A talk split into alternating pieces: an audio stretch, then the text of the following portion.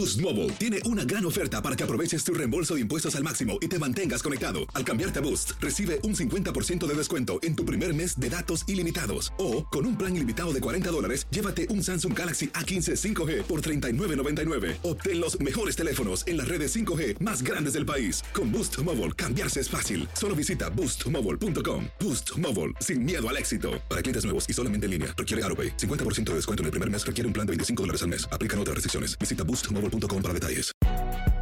Si no sabes que el Spicy McCrispy tiene Spicy Pepper Sauce en el pan de arriba y en el pan de abajo, ¿qué sabes tú de la vida?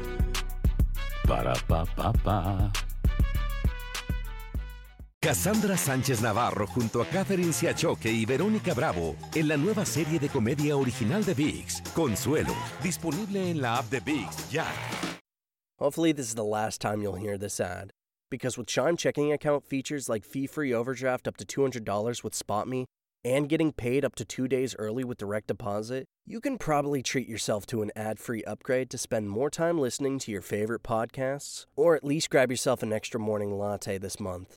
Join millions of Chime members who work on their financial progress with fee free overdraft and no monthly fees. When you find new ways to save, you can reach your financial goals easier and still have the occasional treat. Take more control of your finances and say goodbye to monthly fees. Open your account in minutes at chime.com slash goals 24. That's chime.com slash goals 24. Chime. Feels like progress. Banking services and debit card provided by Bancorp Bank NA or Stride Bank NA, members FDIC. Spot me eligibility requirements and overdraft limits apply. Terms and conditions apply. Go to chime.com slash disclosures for details.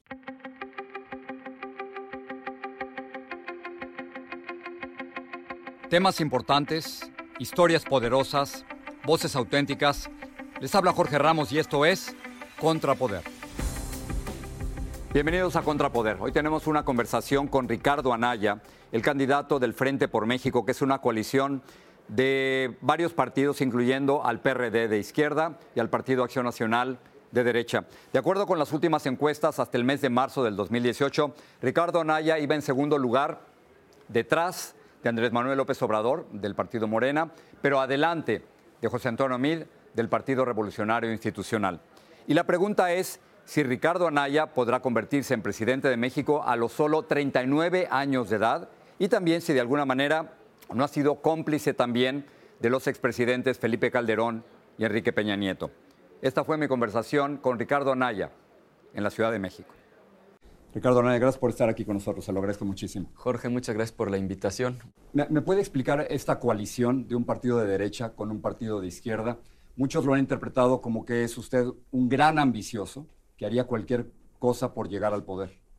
Más bien yo haría cualquier cosa por transformar a México, por darle al país un gobierno honesto y de resultados en beneficio de la gente. Nosotros, Jorge, nos inspiramos en las mejores prácticas internacionales. Estudiamos mucho dos casos en particular el caso de Chile y el caso de Alemania. Por Hoy cierto, se va a Chile, por cierto, y estuvo es. en Alemania. Estuve con Angela Merkel justamente platicando de una coalición muy similar a la nuestra. La CDU, un partido muy parecido al PAN en términos ideológicos, y los socialdemócratas. ¿Pero cómo gobierna de derecha o de izquierda? ¿Cómo no, va a escoger? ¿Qué ideas escoge? Como lo hizo Angela Merkel en Alemania y como se hizo durante 20 años en Chile. Lo que se hace es una plataforma, un programa de gobierno a partir de las coincidencias, no de las diferencias se dialoga. Yo creo que es un valor, Jorge, que gente que piensa distinto se pueda sentar a la mesa a hablar de las coincidencias, a ponerlas por escrito, el día de mañana no solo ganar la elección, sino formar un gobierno de coalición con una mayoría estable que permita hacer realidad ese programa. Y déjame decirte algo, tenemos muchas más coincidencias que diferencias. Queremos acabar con la corrupción, con la pobreza, con la impunidad.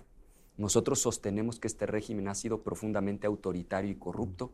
Queremos recuperar la paz y la tranquilidad en el país. Queremos que México se conduzca con dignidad frente a otras naciones de la tierra, de tal manera que tenemos suficientes coincidencias para construir un programa y el día de mañana hacerlo realidad. Estaba haciendo mi tarea preguntándole a, gente que lo conoce a usted cómo es y dicen, da la impresión de que es muy tranquilo, pero a la hora de la hora puede dejar a cualquiera a un lado.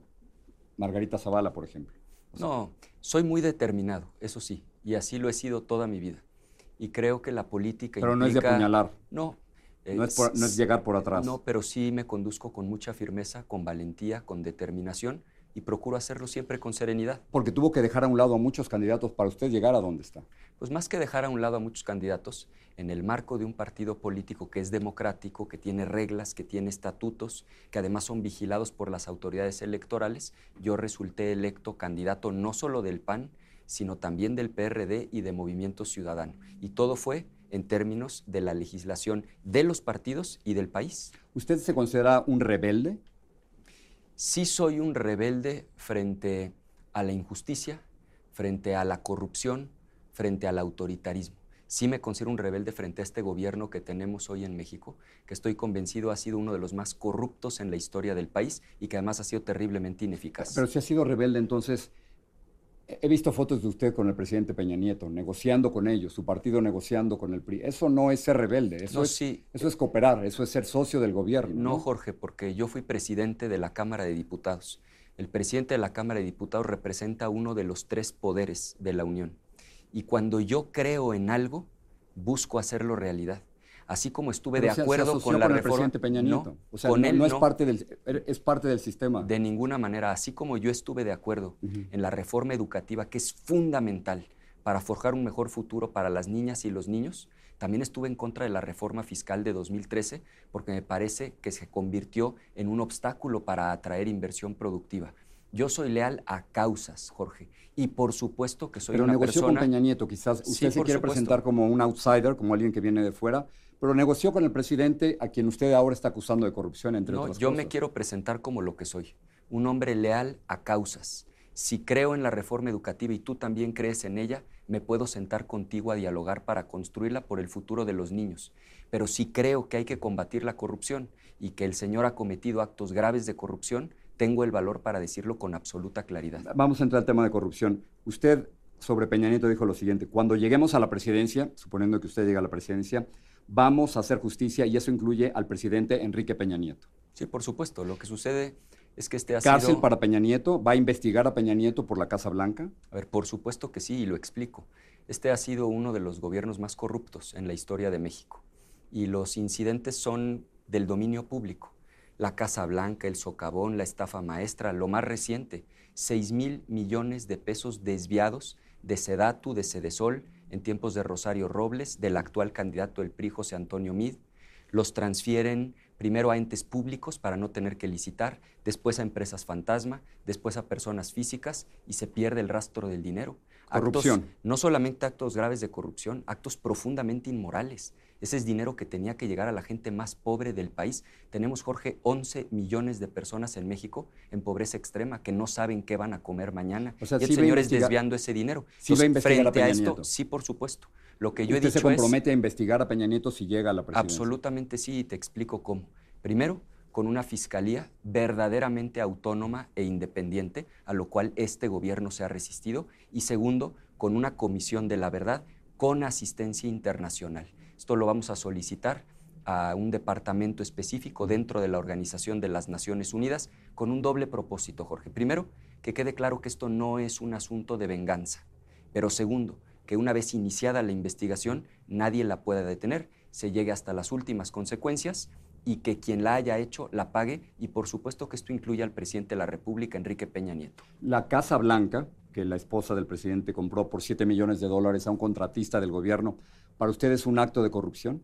Ese es un asunto que no está aclarado.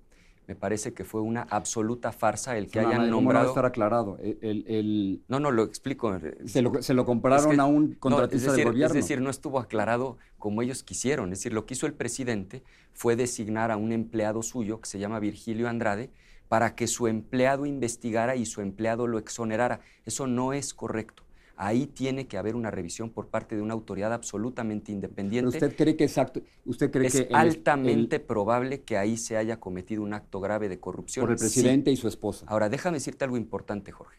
Con la misma firmeza con la que yo te estoy respondiendo, que sí voy a promover la más profunda investigación a los presuntos actos de corrupción del presidente Enrique Peña Nieto, también creo en la democracia y estoy en contra del autoritarismo. De tal manera que yo no tengo el derecho de decir voy a meter a fulano o a mengano a la cárcel porque así lo quiero. Lo que creo es que estos asuntos tienen que ser investigados y estoy diciendo cómo, con una fiscalía autónoma, con una comisión de la verdad y con asistencia internacional tope donde tope, Jorge. Entiendo la cuestión de la justicia, pero para usted, Enrique Peña Nieto, es un presidente corrupto. Creo que sí se han cometido actos gravísimos de corrupción y por eso, de ser yo el presidente de México, voy a promover una investigación verdaderamente profunda como no ha ocurrido en nuestro país. Otro tema, el, de los muertos. Este sexenio puede convertirse en el más sangriento en la historia moderna de México. ya es un hecho. Estamos a punto de llegar a los 100 mil, seguramente superar a los 104 mil. lamentablemente sí. De Felipe Calderón. ¿Cómo para eso? ¿Usted está dispuesto a negociar con los narcos? No, esa no es la solución, pero definitivamente hay que cambiar la estrategia, Jorge. Las estrategias se evalúan por sus resultados. En los últimos 10 años se ha triplicado el gasto en seguridad y año con año, con esta estrategia fallida, ha seguido aumentando la violencia. 2017 cerró como el año más violento en los últimos 20 años. Sería una locura seguir haciendo lo mismo porque los resultados no van a cambiar varias cosas. El ejército me interesa. ¿Va, lo va a sacar de las calles? Es esa es la pregunta fundamental. Yo creo. No existe ningún país en el mundo, Jorge, en el que haya seguridad, y me refiero a un país con una democracia moderna, donde no haya policías civiles confiables. El gran problema en México es que en estos 10 años de haber tenido al ejército en la calle, se descuidaron las policías que ya de por sí habían sido cooptadas por el crimen organizado y no se trabajó en lo que era la solución de fondo, que es reconstruir los cuerpos civiles de policía. No es condición suficiente, pero es absolutamente necesaria que contemos con policías profesionales, bien pagadas, que estén del lado de la gente y no del lado de los delincuentes. Si hoy, Jorge, tú vas a Tamaulipas, hablas con la gente, te darás cuenta que es impensable de un día para otro retirar al ejército o a la marina porque no hay cuerpos civiles confiables. Implicaría dejar a la gente a su suerte. Pero esto no es sostenible en el largo plazo. Lo que se tiene que hacer y va a tomar tiempo y va a tomar recursos es reconstruir cuerpos civiles de policía confiables, bien capacitados, profesionales y bien pagados para que hagan las labores que les corresponde y entonces sí, el ejército podrá regresar a sus funciones constitucionales. Yo reconozco al ejército lo que han hecho, porque se les ha pedido una tarea enorme que constitucionalmente no les corresponde y para la cual no fueron capacitados. Lo que tenemos que hacer es reconstruir a las policías civiles para que entonces, cuando eso haya ocurrido, cuando la gente esté bien cuidada, cuando el ciudadano tenga un policía en el que pueda confiar, entonces sí el ejército pueda regresar a sus funciones constitucionales. ¿Usted confía en el ejército de México? Sí confío en el ejército de México, pero me parece injusto lo que se ha hecho. ¿De verdad confía en el ejército de México? Ha sido acusado de masacres, ha sido acusado de participar. Es que es injusto lo que ha sucedido, Jorge. ¿Injusto para quién? Los soldados, para México. Para la institución. Los soldados se entrenan para la guerra, no para ser policías de proximidad se les han encargado una serie de labores para las cuales ni constitucionalmente está dispuesta la institución, ni tampoco fueron preparados. Y por eso efectivamente ha habido problemas. De Aquí en esta entrevista está defendiendo al Ejército Sí, por supuesto, yo sí defiendo al Ejército de México. ¿Y cree que han hecho bien las cosas? Y considero que se les han dado responsabilidades que originalmente no les correspondían. Creo que este esquema no es sostenible en el largo plazo. Pero, si el Ejército hubiera estado haciendo bien su trabajo, no tendríamos 100.000 muertos, ¿no cree? No, es que es al revés si se hubiera hecho lo correcto desde un principio, si los cuerpos civiles, que son a los que constitucionalmente les corresponde la, policía de proximidad y la seguridad pública, hubieran hecho su trabajo, si los gobernadores corruptos no se hubieran vendido al narcotráfico. no entiendo por qué está defendiendo usted al ejército porque me parece que es una institución valiosa en el país, Jorge. Es una institución que la inmensa mayoría de los mexicanos pero tantos muertos, e, ellos están participando directamente en la lucha contra el narcotráfico, en la lucha contra el crimen, y vean los resultados, son terribles. Es que, el, es que el dilema... Se está juzgando por sus resultados, es espantoso lo que ha ocurrido. Es que el dilema que estás planteando, con todo respeto, creo que no es el dilema correcto. Mm. La, la, respuesta correcta es, primero, ¿por qué llegamos a ese punto? Porque primero los criminales empezaron a meter en su nómina, a pagarle mensualmente a los policías. Después empezaron a financiar las campañas de los candidatos. Empezaron a poner como condición que ellos designaban al jefe de la policía. El crimen se apoderó de las policías. En esa circunstancia extraordinaria puede haber hecho sentido que el ejército de manera subsidiaria y temporal cuidara a la gente. Lo que es inaceptable es que en 10 años, lejos de resolverse el problema, las policías mayoritariamente están completamente abandonadas y tenemos a una institución haciendo aquello para lo cual constitucionalmente no están dispuestos y para lo cual no fueron entrenados. ¿Qué hay que hacer? regresar al orden constitucional. Eso va a tomar tiempo, va a tomar esfuerzo, va a tomar recursos, pero va a permitir, Jorge, recuperar la paz y la tranquilidad en el país. Señora Naya, en el gobierno de Felipe Calderón, de su partido, eh, asesinaron a 104.089 mexicanos, según cifras oficiales. Usted ya era panista, usted ya apoyaba a, a Felipe Calderón. Yo no recuerdo que usted haya salido a decir lo que está haciendo el presidente Calderón está equivocado.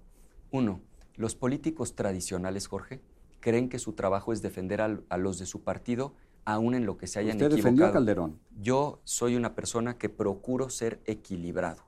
Reconozco Pero son 104 mil muertos, señor. A, eso voy. O sea, ¿cómo, puede ser equilibrado? ¿Por qué no dijo, señor Calderón, usted es de mi partido, pero se equivocó? Vea el, a eso voy. Yo reconozco los aciertos, pero también señalo los errores. Estoy convencido de que esa estrategia es una estrategia equivocada Muy tarde. que no está dando resultados. Lo tuvo seis años. ¿No, fue usted cómplice de Calderón en esto? Soy más joven que tú, Jorge. No Mucho era más yo, joven. No era yo un funcionario. Mi, opinión para esos temas no era de alta relevancia en Pero el país. Pero usted ya fue presidente del PAN en el 2015. Sí, claro. Para lo, para entonces y, era, y, era, funcionario panista todavía en la, en la época de Felipe claro, Calderón. Pero recuerda tú que en 2015 Felipe Calderón ya era un expresidente. Pero antes usted era miembro del partido también. Sí, sí, claro que era miembro del partido y te puedo decir con toda claridad que estoy convencido de que esa estrategia ha estado equivocada. No creo que él haya obrado de mala fe, lo debo decir. ¿Fue buen presidente Calderón?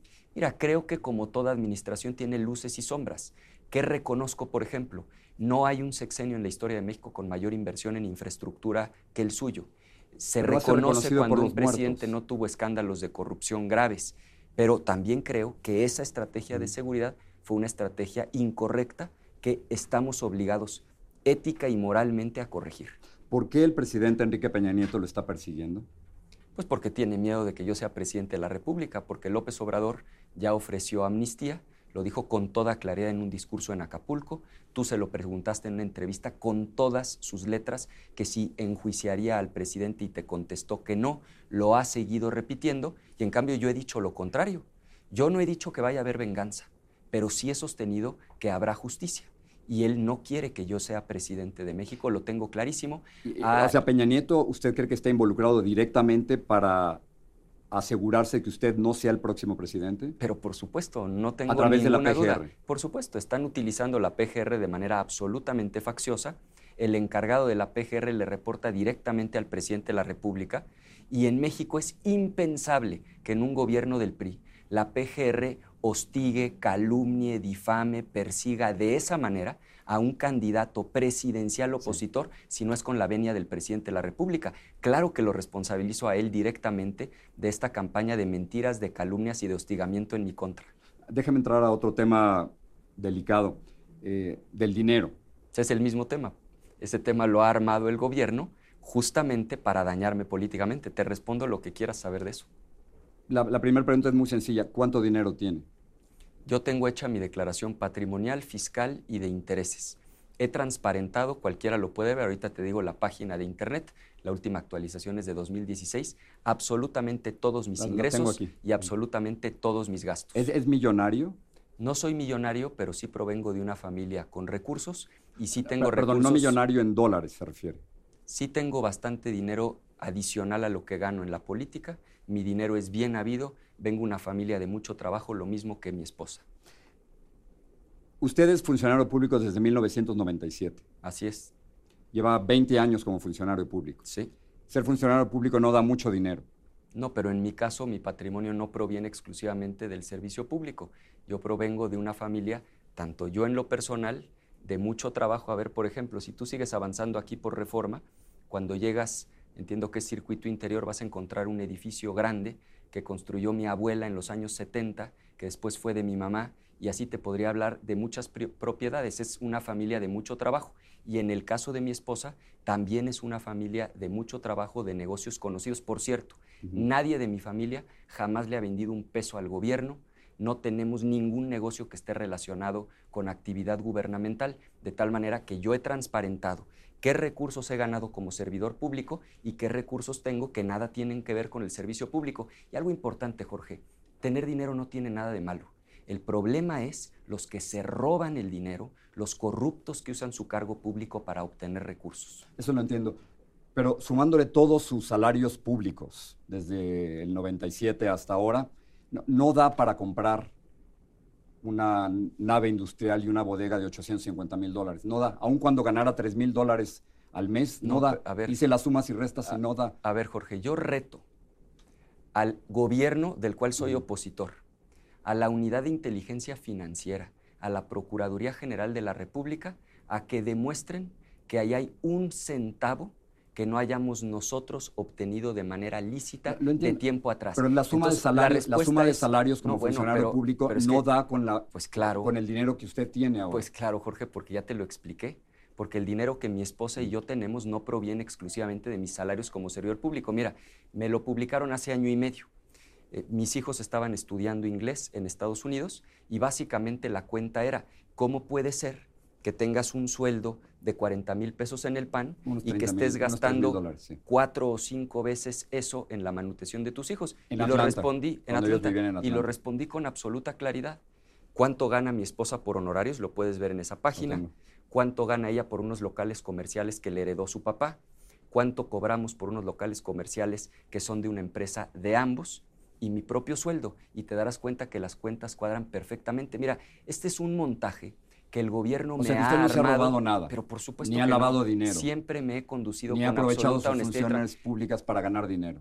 Por supuesto que no, y te lo contesto con contundencia.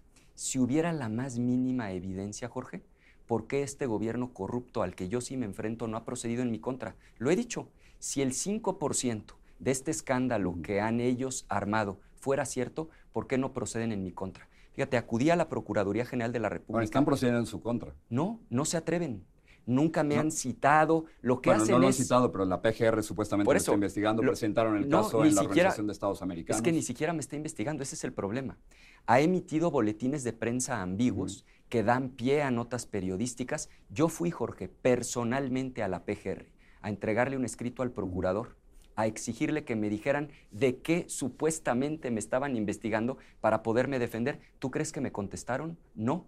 Llega un chaparrito, se presenta muy amablemente como el jefe de la unidad antilavado y me dice que si además de mi escrito quiero agregar algo más, con la misma amabilidad le contesto que no, gracias. Me hace la misma pregunta tres veces. Yo dije, esto está raro.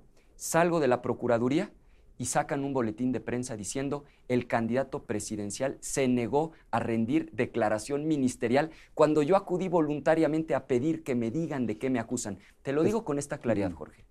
Si fuera cierto lo que están diciendo, ¿por qué no me procesan? Aquí estoy, saben dónde vivo, dónde estoy. Te digo la respuesta porque es absolutamente falso, porque los recursos que tengo son recursos bien habidos y ellos lo saben lo que quieren es desprestigiarme políticamente para que yo no sea el presidente de México, pero no lo van a lograr, Jorge. Déjeme tratar de entender esa, esa transacción, ¿Sí? porque es complicada. No lo es, ¿eh? ellos la han hecho complicada. A ver, si, a ver si lo entiendo correctamente. ¿Usted compró una nave industrial con una bodega? No. ¿Por 850 mil dólares? No, no, no, no, no. Yo compré un terreno baldío en el año 2014 en un parque industrial legalmente establecido, donde están establecidas ¿Cuántos dólares? ¿Cuánto costaba eso?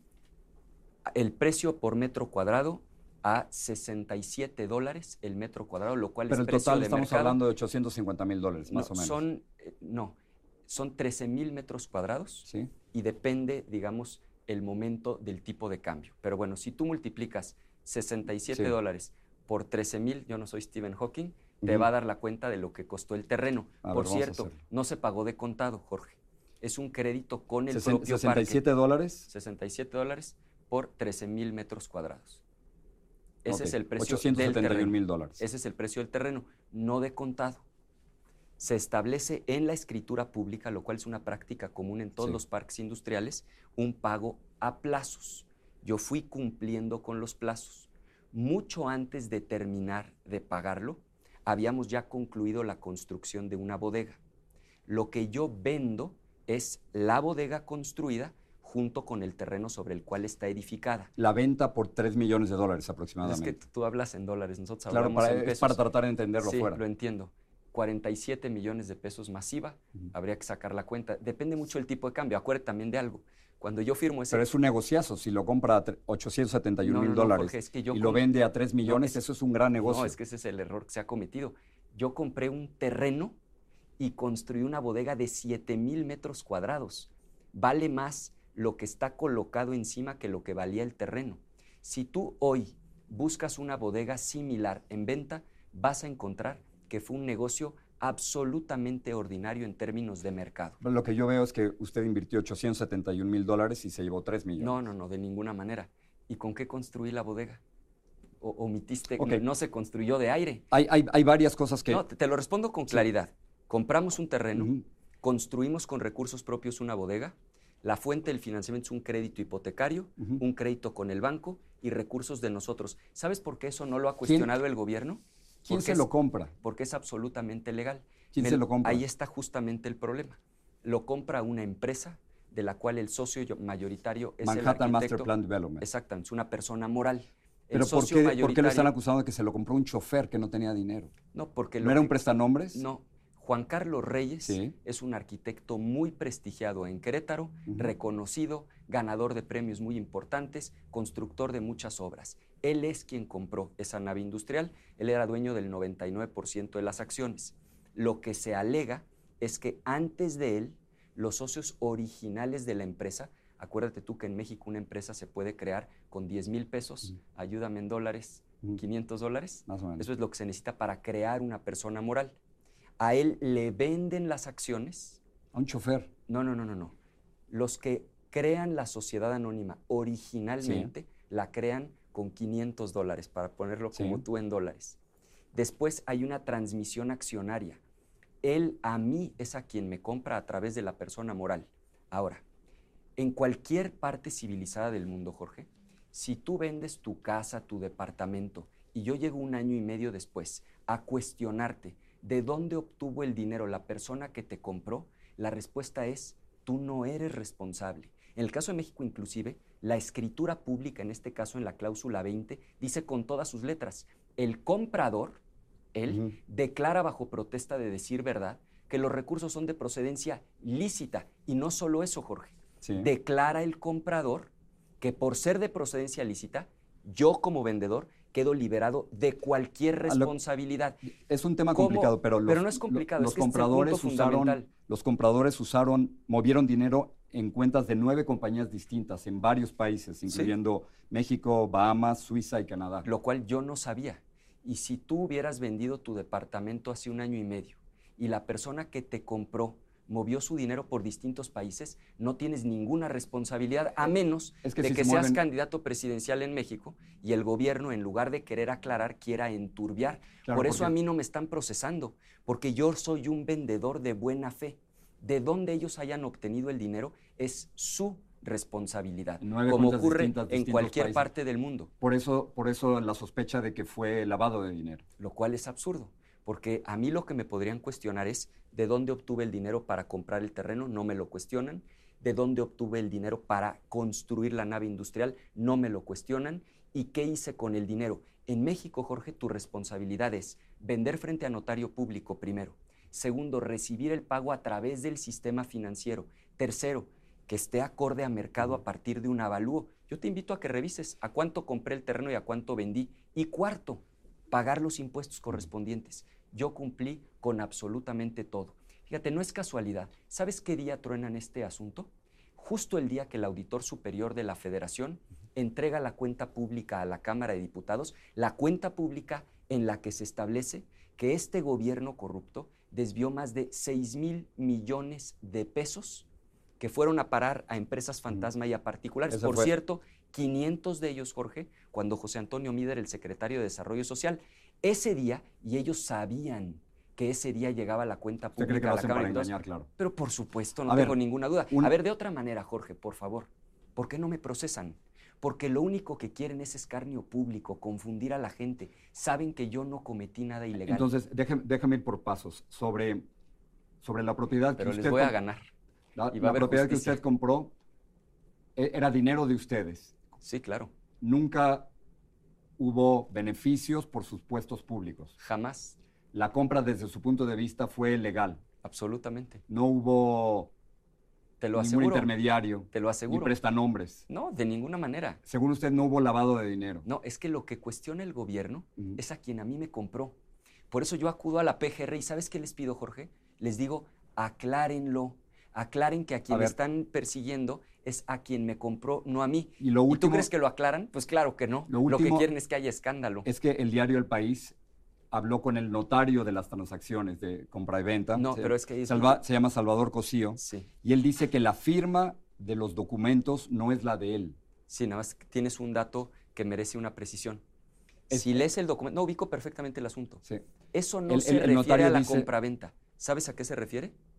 Se refiere al cambio accionario al interior de la empresa que a mí me compró, lo cual no es mi responsabilidad. O sea que esto ocurre con, los compradores, Sí. más según usted no tiene nada que ver con usted. Si tú lees la nota del país, es correcta, el periodista Javier es un hombre serio, lo que él está el notario diciendo... dice que es, que es falso esto. Pero ¿sabes qué dice que es falso? Algo que ocurrió al interior de la empresa que a mí me compró. Entonces, es decir, el cambio usted se lo vendió a una empresa muy rara. ¿no? Pues probablemente tuve esa mala suerte. Y si tú hace un año y medio le hubieras vendido tu departamento a una empresa rara, yo no tendría ningún derecho de acusarte de corrupción. Como sí lo está haciendo el gobierno, no de manera directa, porque además no tienen el valor. ¿Tú crees que me han citado? ¿Tú crees que me han notificado? Nada. Lo único que han hecho es esparcir versiones, medias verdades, que confunden a la gente para tratar de dañarme. Pero no lo van a lograr, Jorge, porque si a alguien en México la gente ya no le cree, es a este gobierno. Yo les voy a ganar la elección el primero de julio.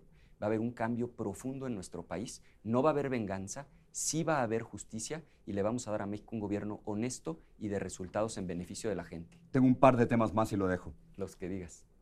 ¿Cómo le va a ganar a Andrés Manuel Ló- López Obrador? Contrastando, Jorge, porque representamos dos alternativas verdaderamente diferentes para el país. Él representa una alternativa de ideas ya muy antiguas, ideas cansadas, ideas que no han funcionado. Por ejemplo, dice él que para recuperar la paz y la tranquilidad en el país, lo que hay que hacer es pactar con los criminales y los narcotraficantes. Primero, no es una novedad la idea. Eso se planteó hace 25 años en Colombia y fue un absoluto fracaso. Lo que provoca es que haya más violencia.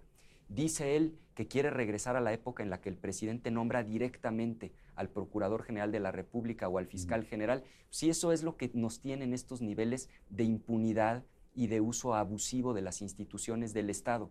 Dice él que basta con que llegue un iluminado a la presidencia para que se acabe la corrupción, que el ejemplo lo cura todo. ¿Y por qué cuando era jefe de gobierno sus más cercanos no fueron iluminados por su ejemplo?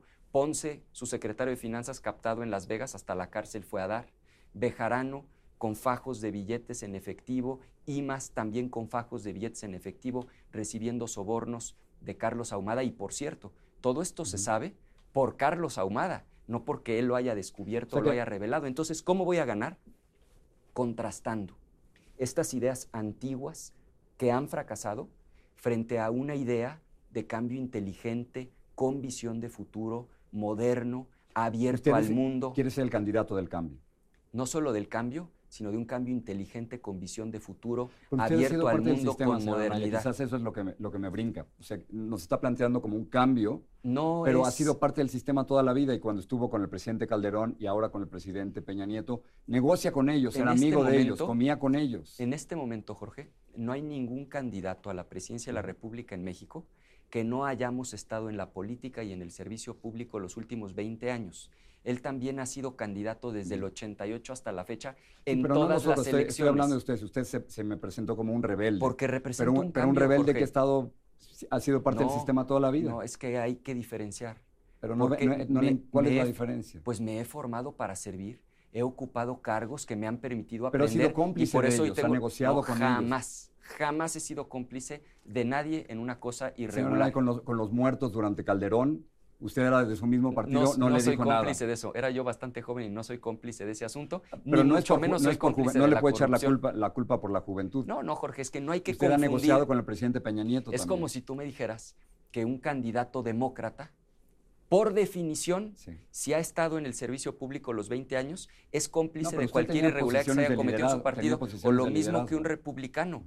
Pues No puede ser candidato a presidente de la República alguien que no haya tenido posiciones de liderazgo. Si los liderazgos no se dan por generación espontánea, los liderazgos van creciendo en la medida en la que van acreditando resultados. Mi hoja de vida da cuenta de que las responsabilidades que he tenido las he desempeñado con patriotismo y con honestidad y por eso aspiro a ser presidente de México y sí, Jorge, quiero ser un presidente que logre un cambio profundo en el país, que es lo que le urge a nuestro país. Usted es el candidato más joven que se va a presentar ahora para, para las elecciones. Eres un buen entrevistador, sabroso platicar contigo. Eh, por cierto, me solidarizo contigo aunque también debe ser un gran honor lo que te pasó con el presidente Trump. Y le quería preguntar sobre el factor Trump, y con eso voy a terminar, pero antes de eso, le, estaba preguntando sobre, usted es un candidato joven, ¿usted, usted tuitea? Sí, señor. ¿Usted solo, usted tuitea, no le, no le da a alguien más que lo haga? Yo tuiteo y por supuesto también tengo un equipo que me acompaña, manejo mi Facebook, ¿Tiene su cuenta de Instagram? Instagram ¿Duerme con su celular? Lo tengo en el buró, sí. Siempre, siempre, está, siempre está ahí prendido. Sí, aunque creo, eh, yo cuido muchísimo mi relación familiar mi relación de pareja y me tengo tres hijitos chiquitos, Jorge, tienen cinco, siete y nueve años. Y sí, en los momentos en que estoy con la familia, sé dejar el celular a un lado para poder convivir, porque me es tan importante mi vida pública como mi vida privada y mi vida familiar. Cuando yo he hablado con, con algunos mexicanos sobre usted, saben que es un, un candidato muy joven, pero no sé si transmite esa idea de que es joven. Bueno, pues yo creo que sí la transmito. No, no sé, no sé. ¿Cómo es la palabra esta? Chaborruco, ¿cómo? Ah, no, pero esa es otra cosa. Esa es otra cosa, el Chaborruco es, el, que es grande. Y que se hace pasar hace cuenta el, canoso que se quiere ir de tenis. ¿Y cómo se llama el, joven que es viejo? No sé, pero no lo represento. Yo igual que tú soy joven del alma, quiero un cambio profundo para el país. Eh, creo que la juventud más allá de un estado cronológico, es, es un estado de ánimo, es una manera de ver la vida y es sobre todo estar siempre dispuesto a cambiar, a revolucionar, a mejor, a mejorar, y eso es lo que yo busco representar. La última pregunta sobre el factor Trump. ¿Ser anti-Trump ayudará para ganar la próxima elección? Yo creo que no es un asunto de rentabilidad, es un asunto de moralidad. Sí. Creo que hoy estamos obligados a representar a México con la firmeza y con la dignidad que este gobierno no ha sido capaz. Me parece que fue un error enorme, histórico, haber recibido a Donald Trump en plena campaña presidencial, después de meses del señor insultando a nuestro país, a nosotros y, a nuestros paisanos, haberle recibido con tapete rojo en los pinos y haberle dado unas imágenes que él después utilizó en un spot de cierre de campaña para proyectar en Estados Unidos su liderazgo en el resto del mundo. Y mira, creyó la administración del presidente Peña Nieto que con eso se hacían amigos de él y que los iba a respetar como presidente. Lograron lo contrario, les tomó la medida, no los respeta.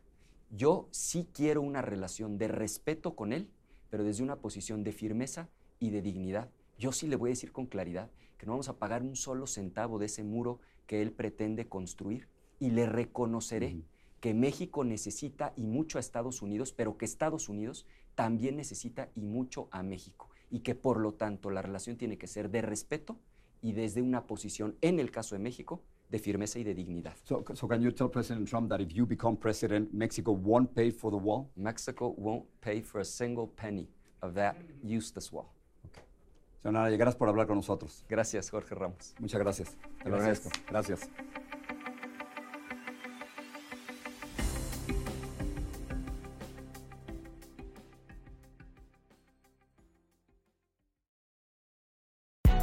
Hay gente a la que le encanta el McCrispy y hay gente que nunca ha probado el McCrispy. Pero todavía no conocemos a nadie que lo haya probado y no le guste. Para pa pa pa. Cassandra Sánchez Navarro junto a Catherine Siachoque y Verónica Bravo en la nueva serie de comedia original de Vix, Consuelo, disponible en la app de Vix ya. This is the story of the one. As head of maintenance at a concert hall, he knows the show must always go on. That's why he works behind the scenes, ensuring every light is working, the HVAC is humming, and his facility shines. With Granger's supplies and solutions for every challenge he faces, plus 24 7 customer support, his venue never misses a beat. Call quickgranger.com or just stop by. Granger, for the ones who get it done.